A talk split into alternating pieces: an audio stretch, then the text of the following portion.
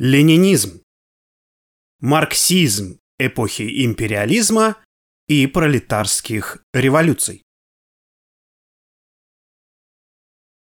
Автор Попов Михаил Васильевич, доктор философских наук, профессор кафедры социальной философии и философии истории Института философии, Санкт-Петербургский государственный университет, электронная почта.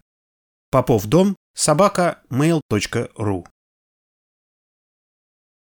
В статье показано, что на этапе империализма марксизм выступает как ленинизм, в котором некоторые ключевые положения марксизма видоизменяются и конкретизируются.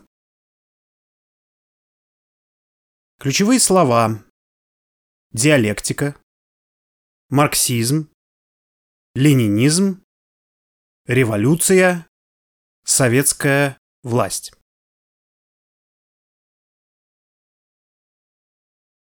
За всю историю человечества были построены три всеобъемлющие философские системы.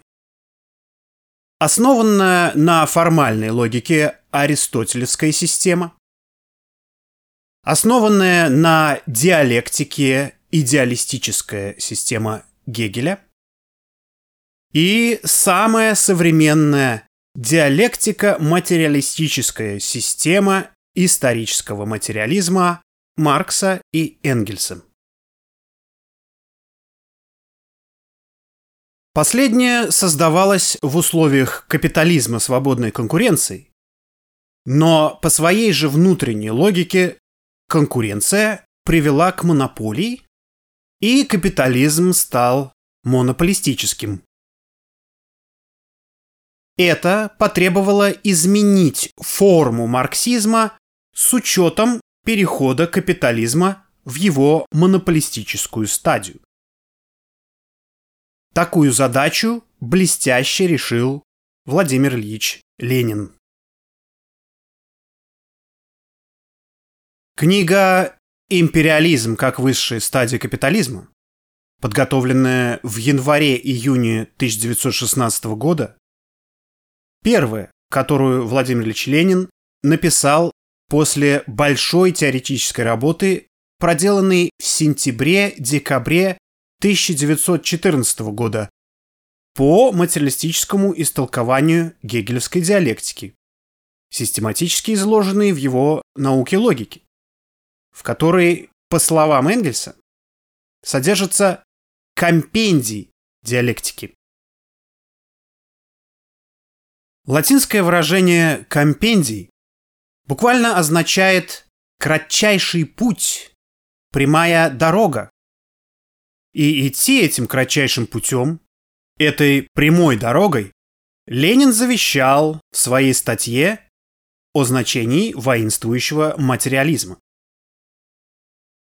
Он разъяснял в ней, что без солидного философского обоснования, цитата, «никакой материализм не может выдержать борьбы против натиска буржуазных идей и восстановления буржуазного миросозерцания». Конец цитаты. Чтобы выдержать эту борьбу и привести ее до конца с полным успехом, ученый цитата, должен быть современным материалистом, сознательным сторонником того материализма, который представлен Марксом. То есть должен быть диалектическим материалистом. Конец цитаты. Чтобы достигнуть этой цели, нужно, цитата, организовать систематическое изучение диалектики Гегеля с материалистической точки зрения, то есть той диалектики, которую Маркс практически применял и в своем «Капитале», и в своих исторических и политических работах, и применял с таким успехом, что теперь каждый день пробуждения новых классов к жизни и к борьбе на Востоке Япония, Индия, Китай. То есть тех сотен миллионов человечества, которые составляют большую часть населения Земли, и которые своей исторической бездеятельностью и своим историческим сном обусловливали до сих пор застой и гниение во многих передовых государствах Европы, каждый день пробуждения к жизни новых народов и новых классов все больше и больше подтверждает марксизм. Конечно, работа такого изучения такого истолкования и такой пропаганды гегелевской диалектики чрезвычайно трудна. И, несомненно, первые опыты в этом отношении будут связаны с ошибками. Но не ошибается только тот, кто ничего не делает.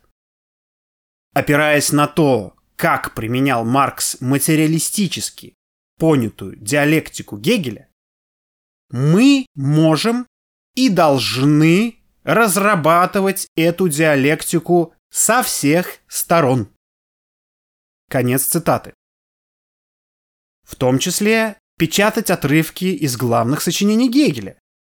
Цитата «истолковывать их материалистически, комментируя образцами применения диалектики у Маркса, а также теми образцами диалектики в области отношений экономических, политических, каковых образцов новейшая история, особенно современная империалистическая война и революция, дают необыкновенно много. Конец цитаты. Владимир Ильич Ленин. Полное собрание сочинений. Том 45. Страница 30. В своем конспекте гегелевской науки и логики Владимир Ильич Ленин уяснил для себя и для будущих поколений марксистов, что, цитата, «нельзя вполне понять капитала Маркса и особенно его первой главы, не проштудировав и не поняв всей логики Гегеля». Конец цитаты. Сноска номер два. Владимир Ильич Ленин, Полное собрание сочинений, том 29. Страница 162. Поэтому можно считать, что если бы не работа, проделанная Лениным в философских тетрадях, не была бы столь плодотворной теоретическая и практическая деятельность Ленина, как продолжателя дела Маркса и Энгельса. Материалистическая диалектика помогла ему обосновать, что империализм есть стадия развития капитализма.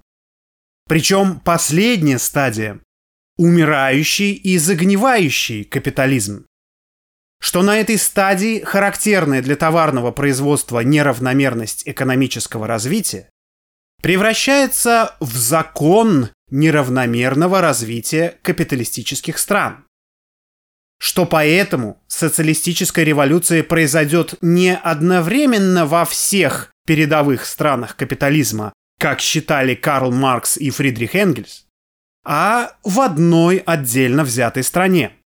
Что острейшие империалистические противоречия, борьба империалистических стран между собой за раздел и передел мира создают благоприятные условия для успешного строительства социализма в стране, первой совершившей социалистическую революцию, что государственно-монополистический капитализм есть такая ступенька в развитии империализма, между которой и социализмом никаких промежуточных ступеней нет.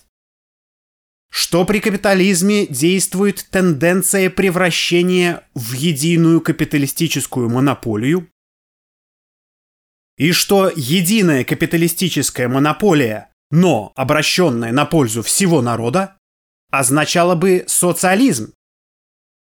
Что империализм есть канун социалистической революции. Владимир Ильич Ленин обосновал, что при империализме мир вступил в эпоху пролетарских революций и диктатуры пролетариата. И передовым классом в эту эпоху является выпистыванный самим капитализмом рабочий класс. Так что капитализму в эту эпоху суждено превратиться в свою собственную противоположность – в коммунизм. При социализме, несущий на себе родимые пятна капитализма в экономическом, нравственном и умственном отношении и с помощью диктатуры пролетариата, преодолевающей их и превращающейся в полный коммунизм.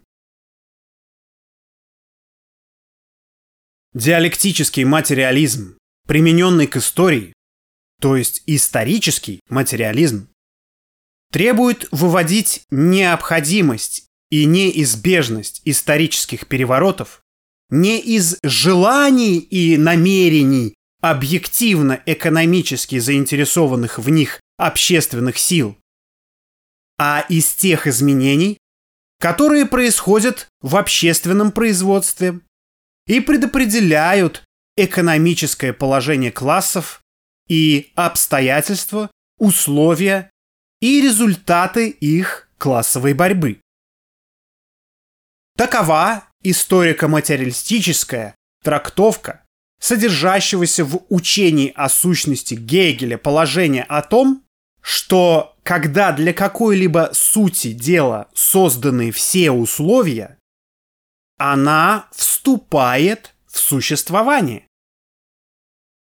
Отсюда следует, что превращение империализма в свою противоположность, в коммунизм, то есть коммунистическая революция, составляет содержание той эпохи, которая определяется экономической природой империализма. Поэтому экономический анализ империализма – это ключ к пониманию и осуществлению прогрессивных задач, стоящих перед рабочим классом в эпоху империализма и пролетарских революций, эпоху перехода человечества от капитализма к коммунизму. В экономическом обосновании стратегии борьбы рабочего класса в современную эпоху глубочайший смысл и значение ленинской работы «Империализм как высшая стадия капитализма». В рассматриваемой ленинской работе показано и доказано, что, цитата, «частная собственность, основанная на труде мелкого хозяина, свободная конкуренция, демократия, все эти лозунги, которыми обманывают рабочих и крестьян капиталисты и их пресса, остались далеко позади. Капитализм перерос во всемирную систему колониального угнетения и финансового удушения горстью в кавычках передовых стран гигантского большинства населения Земли. И дележ этой, в кавычках, добычи происходит между двумя-тремя всемирно могущественными, вооруженными с ног до головы хищниками. Конец цитаты. Владимир Ильич Ленин. Полное собрание сочинений, том 27, страница 305. Ленин пишет, цитата, как доказано в настоящей книжке, капитализм выделил теперь горстку менее одной десятой доли населения Земли. При самом, в кавычках, щедром и преувеличенном расчете менее одной пятой, особенно богатых и могущественных государств, которые грабят простой стрижкой купонов весь мир. Владимир Ильич Ленин, Полное собрание сочинений. Том 27. Страницы 307-308. Основываясь на данных промышленных переписей, Владимир Ильич Ленин констатирует, что, цитата, «громадный рост промышленности и замечательно быстрый процесс сосредоточения производства во все более крупных предприятиях являются одной из наиболее характерных особенностей капитализма. Конец цитаты. Ленин. Полное собрание сочинений. Том 27. Страница 310. Эта цитата «концентрация на известной ступени ее развития» сама собою подводит, можно сказать, вплотную к монополии. Конец цитаты. Владимир Ильич Ленин, том 27, страница 311. И, цитата, «Превращение конкуренции в монополию представляет из себя одно из важнейших явлений, если не важнейшее, в экономике новейшего капитализма». Конец цитаты. Ленин. Смотри там же. Страница 312. Владимир Ильич Ленин при этом делает важное замечание, что, цитата, «когда Маркс писал свой «Капитал», свободная конкуренция казалась подавляющему большинству экономистов законом природы. Казенная наука пыталась убить посредством заговора молчания сочинения Маркса, доказавшего теоретическим и историческим анализом капитализма, что свободная конкуренция порождает концентрацию производства, а эта концентрация на известной ступени своего развития ведет к монополии. Теперь монополия стала фактом. Конец цитаты. Владимир Ильич Ленин, полное собрание сочинений, том 27, страница 3. Причем, цитата, порождение монополии концентрации производства вообще является общим и основным законом современной стадии развития капитализма. Конец цитаты. Смотри там же, страница 3 капитализм превратился в империализм. При империализме имеет место, цитата, «уже совсем не то, что старая свободная конкуренция раздробленных и не знающих ничего друг о друге хозяев, производящих для сбыта на неизвестном рынке. Концентрация дошла до того, что можно произвести приблизительный учет всем источникам сырых материалов, например, железнорудные земли, в данной стране. И даже, как увидим, в ряде стран во всем мире. Такой учет не только производится, но эти источники захватываются в одни руки гигантскими монополистическими союзами.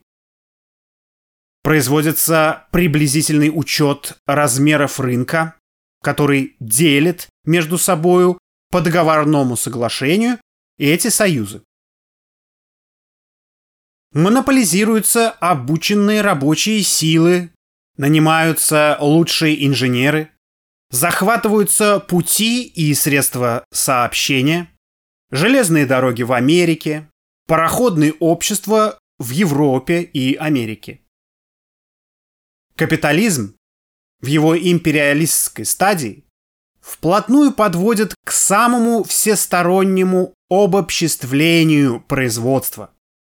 Он втаскивает, так сказать, капиталистов, вопреки их воле и сознанию, в какой-то новый общественный порядок, переходный от полной свободы конкуренции к полному обобществлению. Производство становится общественным, но присвоение остается частным. Общественные средства производства остаются частной собственностью небольшого числа лиц общие рамки формально признаваемой свободной конкуренции остаются, и гнет немногих монополистов над остальным населением становится в сто раз тяжелее, ощутительнее, невыносимее. Конец цитаты. Ленин. Полное собрание сочинений. Том 27. Страницы 320-321. При империализме, цитата, развитие капитализма дошло до того, что хотя товарное производство по-прежнему, так сказать, царит и считается основой всего хозяйства, но на деле оно уже подорвано. Конец цитаты. Смотри там же, страница 322. Банки превращают бездействующий денежный капитал в действующий, то есть приносящий прибыль. Собирают все и всяческие денежные доходы, предоставляя их в распоряжение класса капиталистов. Цитата. По мере развития банкового дела и концентрации его в немногих учреждениях, банки перерастают из скромной роли посредников в всесильных монополистов, распоряжающихся почти всем денежным капиталом всей совокупности капиталистов и мелких хозяев, а также большую частью средств производства и источников сырья в данной стране и в целом ряде стран. Это превращение многочисленных скромных посредников в горстку монополистов составляет один из основных процессов перерастания капитализма в капиталистический империализм. Конец цитаты. Ленин. Полное собрание сочинений. Том 27, страница 326. С концентрацией капитала и ростом оборотов банков изменяется коренным образом их значение. Цитата. Из разрозненных капиталистов складывается один коллективный капиталист. Ведя текущий счет для нескольких капиталистов, банк исполняет как будто бы чисто техническую, исключительно подсобную операцию. А когда эта операция вырастает до гигантских размеров, то оказывается, что горстка монополистов подчиняет себе торгово-промышленные операции всего капиталистического общества. Получая возможность через банковые связи, через текущие счета и другие финансовые операции сначала точно узнавать состояние дел у отдельных капиталистов, затем контролировать их, влиять на них посредством расширения или сужения, облегчения или затруднения кредита и, наконец, всецело определять их судьбу. Определять их доходность, лишать их капитала или давать возможность быстро и в громадных размерах увеличивать их капитал и тому подобное. Конец цитаты. Ленин. Полное собрание сочинений, том 27, страницы 330-331. В каком направлении, в конечном счете, развивается регулирующая роль банков?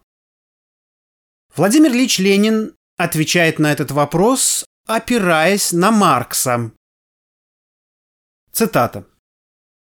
Банки создают в общественном масштабе форму, но именно только форму общего счетоводства и общего распределения средств производства.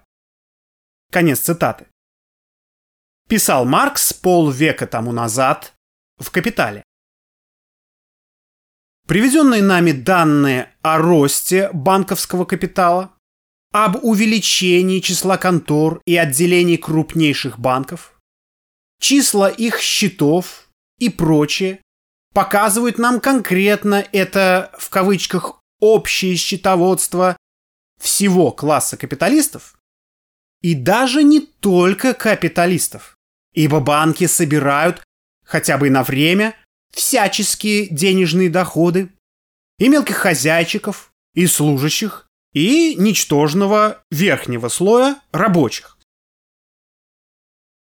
Общее распределение средств производства – вот что растет с формальной стороны дела из современных банков. Конец цитаты. Смотри Ленин, том 27, страницы 332-333. Соответственно, цитата, суживается область действия автоматически функционирующих экономических законов и чрезвычайно расширяется область сознательного регулирования через банки. Конец цитаты. Смотри, там же страницы 334-335. Концентрация производства. Монополии, вырастающие из нее. Слияние или сращивание банков с промышленностью – это история возникновения финансового капитала и содержание этого понятия. Ленин показывает, что, цитата, «хозяйничание» в кавычках капиталистических монополий становится неизбежно в общей обстановке товарного производства и частной собственности господством финансовой олигархии. Конец цитаты.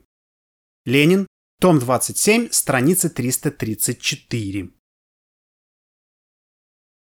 Изучая представленный в книге богатый статистический материал, можно видеть наглядно, цитата, как частные и государственные монополии переплетаются воедино в эпоху финансового капитала, как и те и другие на деле являются лишь отдельными звеньями империалистической борьбы между крупнейшими монополистами за дележ мира. Конец цитаты. Смотри том 27, страница 370. Ленин разъясняет, что, цитата, «капиталисты делят мир не по своей особой злобности, а потому, что достигнутая ступень концентрации заставляет становиться на этот путь для получения прибыли. При этом делят они его, так сказать, по капиталу, по силе. Иного способа дележа не может быть в системе товарного производства и капитализма. Конец цитаты. Смотри том 27, страницы 372-373. С установлением в мире империализма, цитата, Мир впервые оказался уже поделенным, так что дальше предстоят лишь переделы, то есть переход от одного, в кавычках, владельца к другому, а не от бесхозяйности к, в кавычках, хозяину. Конец цитаты. Смотри том 27, страница 374. При этом совсем не обязательно передел должен быть формальным. Цитата. Финансовый капитал – такая крупная, можно сказать, решающая сила во всех экономических и во всех международных отношениях, что он способен подчинять себе и в действительности подчиняет даже государства, пользующиеся полнейшей политической независимостью. Конец цитаты. Смотри, там же страница 379. И на мировой арене, цитата, Свободный рынок все более отходит в область прошлого. Монополистические синдикаты и тресты с каждым днем урезывают его. Конец цитаты. Смотри, там же страница 381. Для империализма характерно, цитата, «соревнование нескольких крупных держав в стремлении к гегемонии», то есть к захвату земель не столько прямо для себя, сколько для ослабления противника и подрыва его гегемонии. Конец цитаты.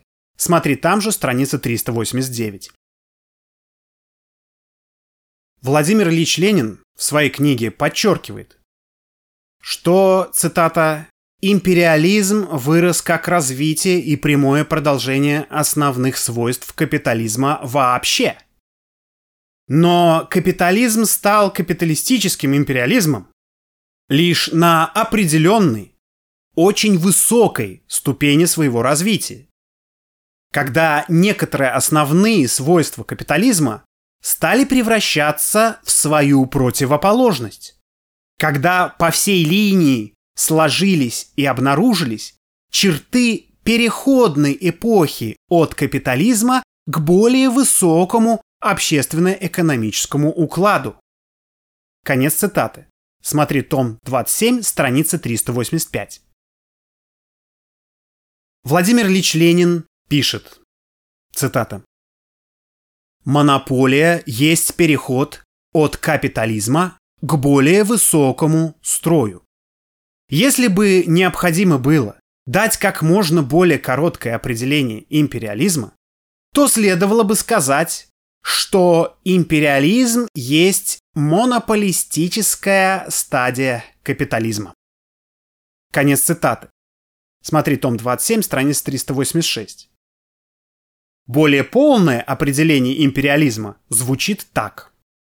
Цитата.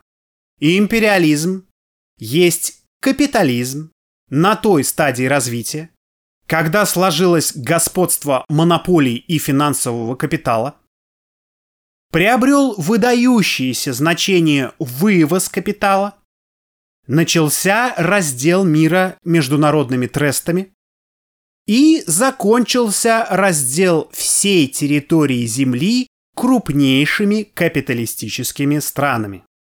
Конец цитаты. Смотри там же страница 387.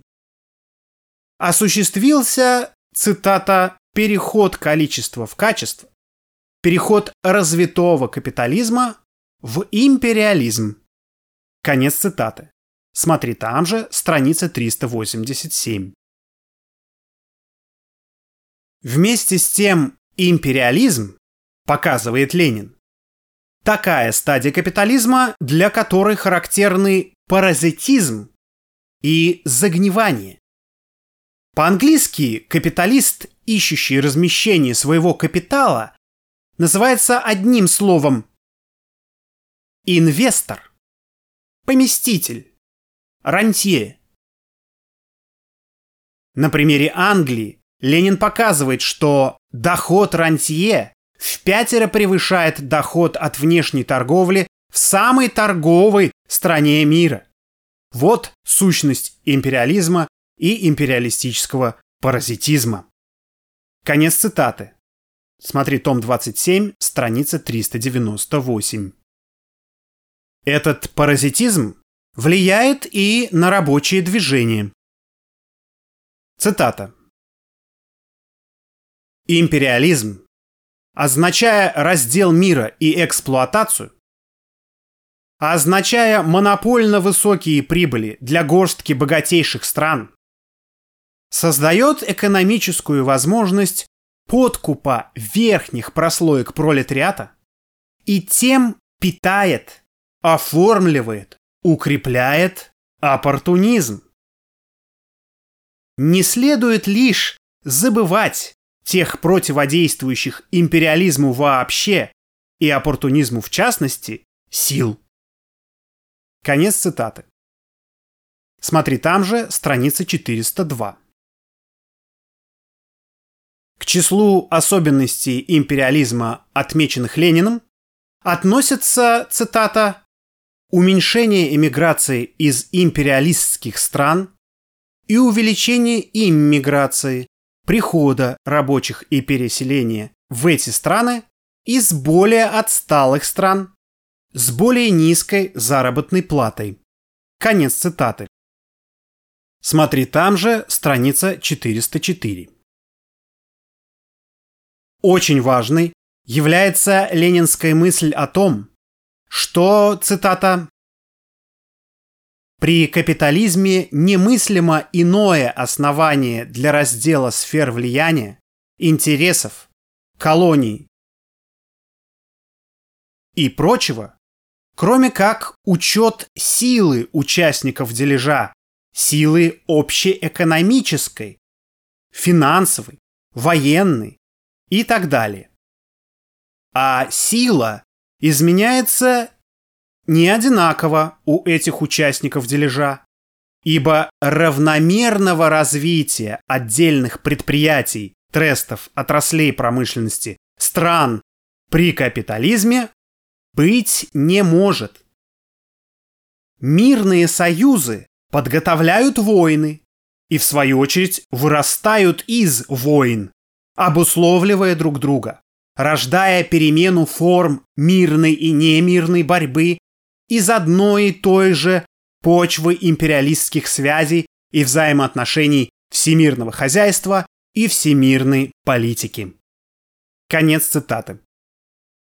Смотри там же, страница 417. Ленин подчеркивает, цитата, «Империализм есть эпоха финансового капитала и монополий, которые всюду несут стремление к господству, а не к свободе. Реакция по всей линии, при всяких политических порядках, крайнее обострение противоречий и в этой области результат этих тенденций. Особенно обостряется также национальный гнет и стремление к аннексиям, то есть к нарушениям национальной независимости. Ибо аннексия есть не что иное, как нарушение самоопределения наций. Конец цитаты. Смотри там же, страница 419. При этом, цитата, «не только во вновь открытых, но и в старых странах империализм ведет к аннексе, к усилению национального гнета и, следовательно, также к обострению сопротивления. Конец цитаты. Смотри там же, страница 420. Переходя к важнейшему вопросу об историческом месте империализма, Владимир Ильич Ленин пишет. Цитата. «Мы видели, что по своей экономической сущности империализм есть монополистический капитализм.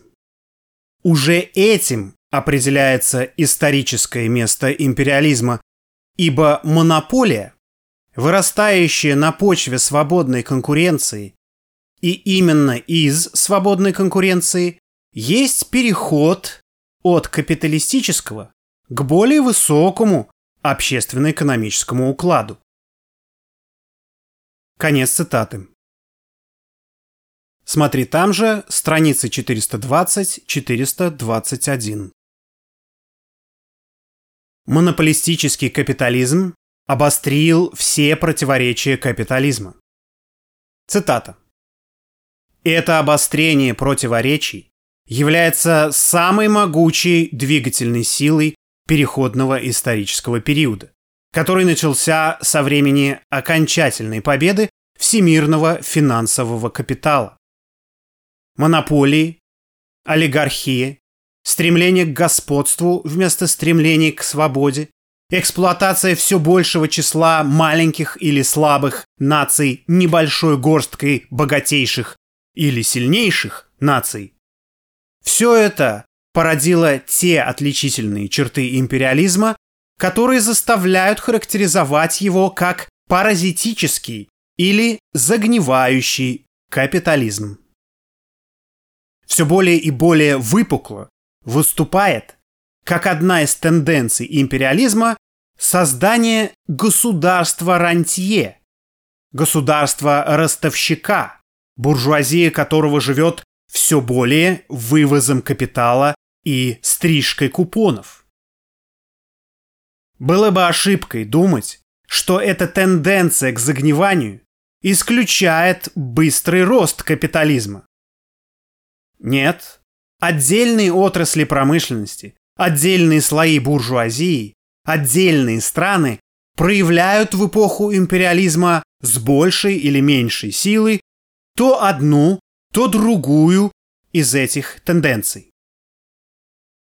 В целом, капитализм неизмеримо быстрее, чем прежде, растет, но этот рост не только становится вообще более неравномерным, но неравномерность проявляется также, в частности, в загнивании самых сильных капиталом стран.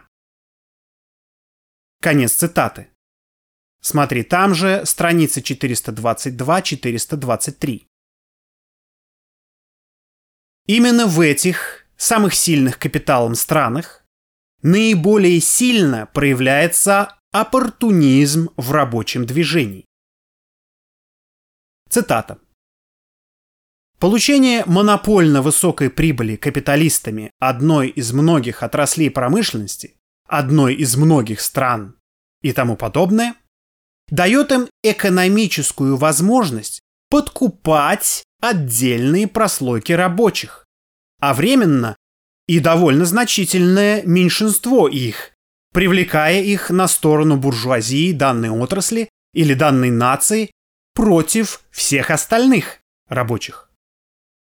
И усиленный антагонизм империалистских наций из раздела мира усиливает это стремление. Так создается связь империализма с оппортунизмом, которая сказалась раньше всех и ярче всех в Англии благодаря тому, что некоторые империалистические черты развития наблюдались здесь гораздо раньше, чем в других странах. Конец цитаты. Смотри там же страницы 423-424. Но, подчеркивает Ленин, цитата, особенная быстрота и особенная отвратительность развития оппортунизма вовсе не служит гарантией прочной победы его. Как быстрота развития злокачественного нарыва на здоровом организме может лишь ускорить прорыв нарыва, освобождение организма от него.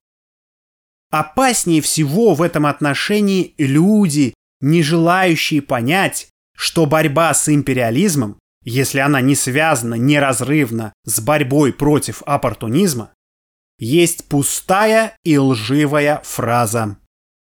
Конец цитаты. Смотри там же, страница 424.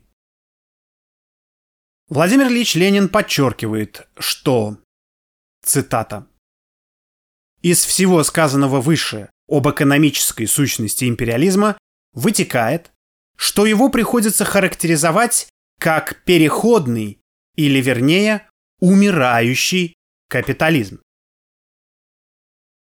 Конец цитаты. Смотри там же, страница 424. Что это означает? Цитата.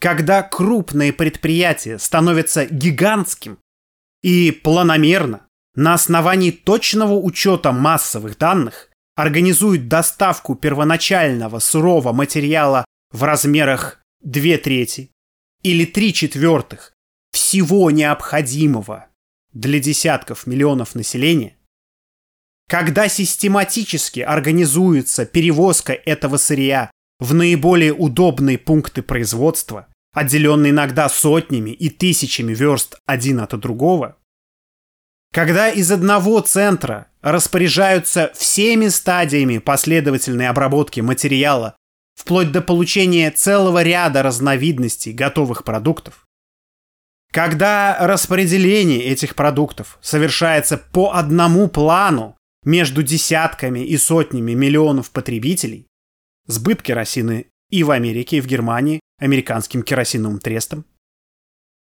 Тогда становится очевидным, что перед нами налицо обобществление производства, что частно-хозяйственные и частно-собственнические отношения составляют оболочку, которая уже не соответствует содержанию, которая неизбежно должна загнивать, если искусственно оттягивать ее устранение которое может оставаться в гниющем состоянии сравнительно долгое, на худой конец, если излечение от оппортунистического нарыва затянется, время. но которая все же неизбежно будет устранена. Конец цитаты. Смотри там же, страница 425. Эти фундаментальные экономические выводы, сделанные в работе «Империализм как высшая стадия капитализма», и послужили Владимиру Ильичу Ленину основанием для разработки теории социалистической революции и для осуществления ее на практике.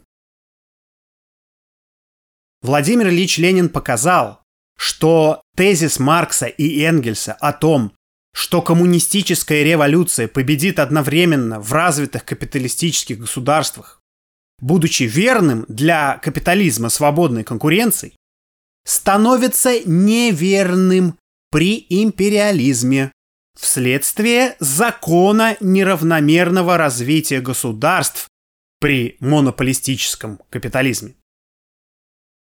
Обратимся к статье Владимира Ильича Ленина «Военная программа пролетарской революции», написанной в сентябре 1916 года. В ней Ленин пишет, цитата, «Победивший в одной стране социализм отнюдь не исключает разом вообще все войны. Наоборот, он их предполагает. Развитие капитализма совершается в высшей степени неравномерно в различных странах. Иначе и не может быть при товарном производстве. Отсюда непреложный вывод. Социализм не может победить одновременно во всех странах. Он победит первоначально в одной или нескольких странах, а остальные в течение некоторого времени останутся буржуазными или добуржуазными. Это должно вызвать не только трение, но и прямое стремление буржуазии других стран к разгрому победоносного пролетариата социалистического государства. В этих случаях война с нашей стороны была бы законной и справедливой. Это была бы война за социализм, за освобождение других народов от буржуазии. Энгельс был совершенно прав, когда в своем письме к Каутскому от 12 сентября 1882 года прямо признавал возможность так называемых оборонительных войн уже победившего социализма. Он имел в виду именно оборону победившего пролетариата против буржуазии других стран. Только после того, как мы низвергнем, окончательно победим и экспроприируем буржуазию во всем мире, а не только в одной стране, войны станут невозможными. И с научной точки зрения будет совершенно неправильно и совершенно нереволюционно, если мы будем обходить или затушевывать как раз наиболее важное – подавление сопротивления буржуазии. Наиболее трудны, наиболее требующие борьбы при переходе к социализму в кавычках социальные попы и оппортунисты всегда готовы мечтать о будущем мирном социализме, но они как раз тем и отличаются от революционных социал-демократов, что не хотят думать и помышлять об ожесточенной классовой борьбе и классовых войнах для осуществления этого прекрасного будущего. Конец цитаты. Смотри «Ленин. Полное собрание сочинений. Том 30. Страницы 133-134». В работе о лозунге Соединенных Штатов Европы Ленин дал современное понятие мировой социалистической революции, которая основана на теории революции Маркса и Энгельса и противостоит троцкистскому ее пониманию как мирового пожара, в котором ради мировой революции та страна, которая ее начала, должна сгореть, послужив запалом для революции в других странах. Владимир Ильич Ленин показал, что, цитата, «политические революции неизбежны в ходе социалистической революции, которую нельзя рассматривать как один акт, а следует рассматривать как эпоху бурных политических и экономических потрясений, самой обостренной классовой борьбы, гражданской войны, революций и контрреволюций. Конец цитаты. Владимир Ильич Ленин. Полное собрание сочинений. Том 26, страница 352. Ленин – гений. Гений он потому, что своей титанической деятельностью продвинул человечество вперед. И он смог это сделать благодаря тому, что стоял на плечах гигантов, какими были Гегель, Маркс и Энгельс. Владимир Ильич Ленин осознал и развил тезис, что главным в учении Карла Маркса и Фридриха Энгельса является учение о диктатуре пролетариата. Сам Маркс писал об этом в письме к Иосифу Вейдемейеру 5 марта 1852 года так. Цитата. «Что касается меня, то мне не принадлежит ни та заслуга, что я открыл существование классов в современном обществе, ни та, что я открыл их борьбу между собой. Буржуазные историки задолго до меня изложили историческое развитие этой борьбы классов, а буржуазные экономисты – экономическую анатомию классов. То, что я сделал нового, состояло в доказательстве следующего. Первое. Что существование классов связано лишь с определенными фазами развития производства. Второе что классовая борьба необходимо ведет к диктатуре пролетариата.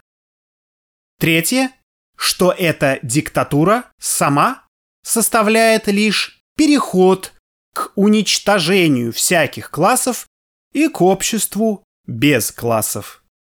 Конец цитаты. Владимир Ильич Ленин. Полное собрание сочинений. Том 28, страницы 434 437.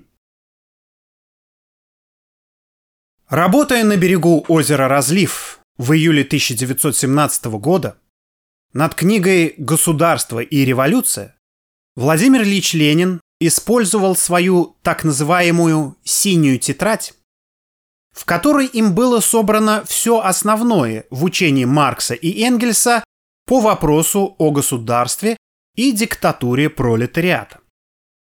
В книге «Государство и революция» и в других своих работах Ленин последовательно проводил мысль о том, что тот не марксист, кто не доводит признание борьбы классов до признания диктатуры пролетариата.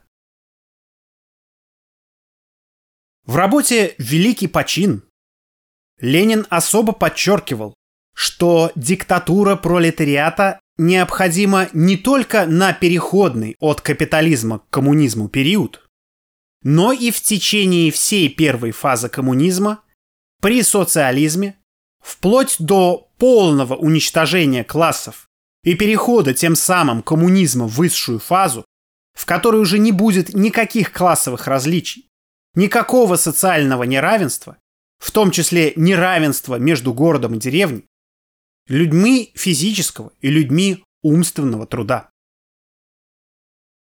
В этой работе Ленин первую фазу бесклассового общества – социализм – описал характерной для диалектики противоречивой формулой. Социализм есть уничтожение классов, что выражает классовую борьбу трудящихся во главе с осуществляющим свою диктатуру рабочим классом за изживание всех родимых пятен и отпечатков старого капиталистического общества, которые еще имеют место в низшей фазе коммунизма, при социализме, Диалектическое противоречие между бесклассовой природой социализма и не полностью уничтоженным делением общества на классы, выражаемые формулой «социализм есть уничтожение классов», без диктатуры рабочего класса разрешается возвратом к классовому обществу, капитализму, что подтвердилось реставрацией капитализма в СССР. Последовательно проводимая диктатура пролетариата обеспечивает разрешение противоречия между бесклассовой природой коммунизма и не полностью уничтоженным делением коммунистического общества на класс, выражающимся в существовании классовых различий в его первой фазе. По линии перехода социализма как неразвитого, неполного коммунизма в полный коммунизм. Такова диалектика перерастания социализма в полный коммунизм. И Владимир Ильич Ленин смог выразить эту диалектику потому, что диалектику изучал по Гегелю, Марксу и Энгельсу. А те, кто диалектику учили не по трудам этих гениев, не смогли удержать завоевание социализма и сдали их под напором реакции и лжи. Тот, кто изучал диалектику по Гегелю, понимает, что сущность оформлена, а форма существенна. Измените форму, и вы можете потерять сущность. Поэтому Ленин считал своим теоретическим и практическим долгом донести до русского и мирового коммунистического и рабочего движения ту мысль, что создаваемые на основе производственных единиц, а не территориальных округов органы власти, советы, по сущности своей являются организационной формой диктатуры пролетариата, а не причудливой особенностью пролетарской революции в России. В работе «Тезисы и доклад о буржуазной демократии и диктатуре пролетариата» на Первом конгрессе Коммунистического интернационала 4 марта 1919 года Владимир Ильич Ленин писал, цитата, «Старая, то есть буржуазная демократия и парламентаризм были организованы так, что именно массы трудящихся всего более были отчуждены от аппарата управления. Советская власть, то есть диктатура пролетариата, напротив, построена так, чтобы сблизить массы трудящихся с аппаратом управления. Той же цели служит соединение законодательной и исполнительной власти при советской организации государства и замена территориальных избирательных округов производственными единицами, каковы завод, фабрика. Конец цитаты. Владимир Ильич Ленин, том 37, страница 500. В ленинской программе РКПБ было записано, цитата, «Советское государство сближает государственный аппарат с массами также тем, что избирательной единицей и основной ячейкой государства становится не территориальный округ, а производственная единица. Завод, фабрика. Конец цитаты. Владимир Ильич Ленин. Полное собрание сочинений. Том 38. Страницы 425-426. В брошюре Ленина «Письмо к рабочим и крестьянам по поводу победы над Колчаком» говорится, цитата, «Советская власть. Вот что значит на деле диктатура рабочего класса». Конец цитаты. Владимир Ильич Ленин. Полное собрание сочинений. Том 39, страницы 158-159. В статье очередные задачи советской власти дается чеканная диалектическая формулировка. Цитата. «Советская власть есть нечто иное, как организационная форма диктатуры пролетариата». Конец цитаты. Владимир Ильич Ленин, полное собрание сочинений, том 36, страница 196. Советская власть и диктатура пролетариата соотносятся как форма и сущность. И этот вывод с точностью до названий носит всеобщий, общемировой характер как закономерность социалистической революции, построение социализма и перерастание социализма в полный коммунизм. Последовательное осуществление этого фундаментального положения – залог новых побед мирового коммунистического и рабочего движения. Такова раскрытая Лениным диалектика превращения империализма как высшей стадии капитализма в свою противоположность. Сто лет, прошедшие после выхода в свет книги Ленина «Империализм как высшая стадия капитализма», подтвердили всю глубину и прозорливость проведенного Лениным исследования. Великая Октябрьская социалистическая революция, разгром Советским Союзом фашистской Германии положили начало образованию системы социалистических государств. Контрреволюция и временная реставрация капитализма в СССР и в европейских странах Совета экономической взаимопомощи, наступившие по причине оппортунизма и ревизионизма их руководителей и отхода их от марксизма-ленинизма, замедлили, но не могли остановить развитие системы социалистических государств. Нынешний мир уже не может быть охарактеризован как мир империализма. Он расколот на две противоположные системы. И система социалистических государств, население которых составляет более полутора миллиарда человек, успешно развивается.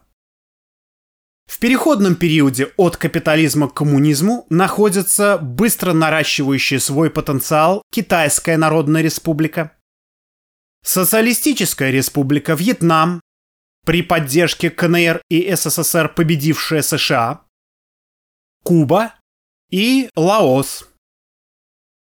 В первую фазу коммунизма вступила успешно отстаивающая свою независимость Корейская Народно-Демократическая Республика. Вслед за Марксом и Энгельсом Владимир Ильич Ленин для эпохи империализма доказал, что борьба рабочего класса за революционное превращение капитализма в коммунизм объективно обусловлена. Будущее за Всемирной Республикой Советов, управляемой пролетариатом всех стран. Конец статьи. Дата публикации 22 декабря 2022 года.